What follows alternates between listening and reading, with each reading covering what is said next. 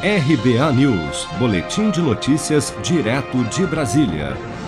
O diretor de logística do Ministério da Saúde, Roberto Ferreira Dias, foi exonerado do cargo nesta quarta-feira após ter sido acusado pelo empresário Luiz Paulo Dominguete Pereira de cobrar propina de um dólar por dose da empresa de vacinas da VAT Medical Supply, que ele alega representar, em uma oferta de venda para o governo de 400 milhões de doses da vacina Oxford AstraZeneca no início do ano, segundo reportagem do jornal Folha de São Paulo.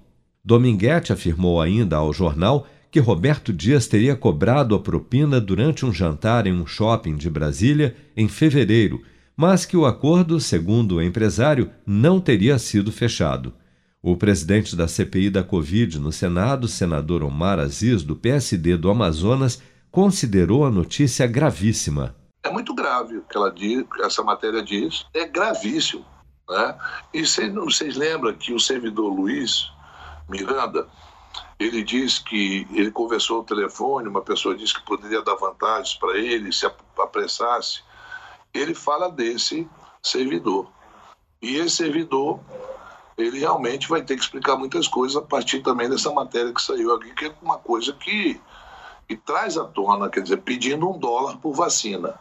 Né? Um dólar por vacina. Quando você fala um dólar por vacina, ah, não é nada. Não, mas o Brasil está comprando 100 milhões de doses, 200 milhões de doses.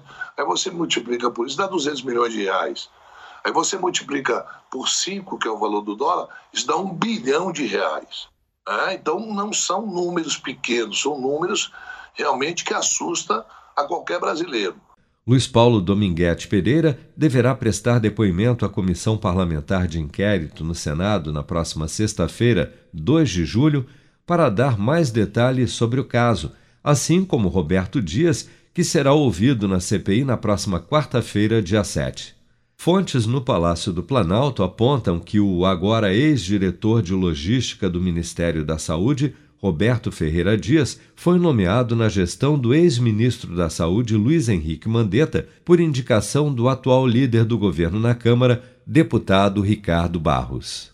Você está preparado para imprevistos? Em momentos de incerteza como o que estamos passando, contar com uma reserva financeira faz toda a diferença. Se puder, comece aos pouquinhos a fazer uma poupança. Você ganha tranquilidade, segurança e cuida do seu futuro. Procure a agência do Sicredi mais próxima de você e saiba mais. Sicredi, gente que coopera cresce.